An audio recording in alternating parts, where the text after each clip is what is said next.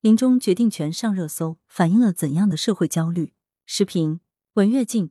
深圳经济特区医疗条例修订稿日前经市人大常委会表决通过，其中对临终决定权作出大胆突破，规定如果病人立了预嘱不做无谓抢救，医院要尊重其意愿，让病人平静走完最后时光。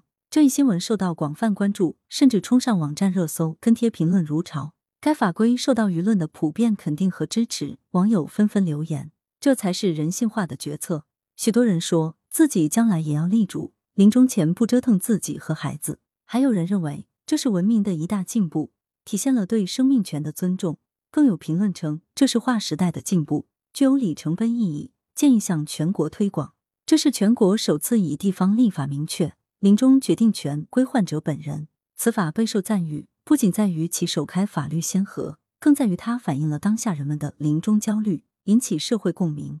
当生命的最后一刻是有尊严的从容离去，还是让患者遭受临终折磨，长期以来一直困扰着社会。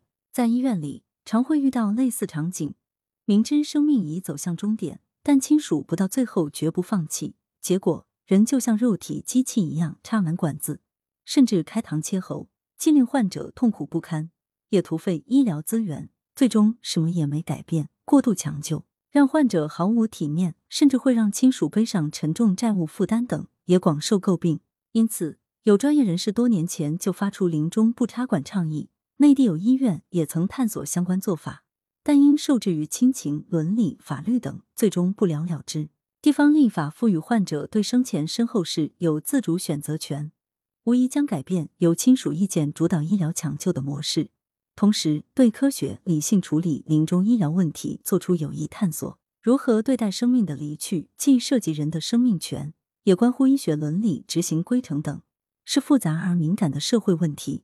要想法规更好的走进现实，还需完善细则做保障。而要生死两相安，恐还有相当漫长的路要走。作者是羊城晚报首席评论员，来源羊城晚报羊城派，责编付明图，王俊杰。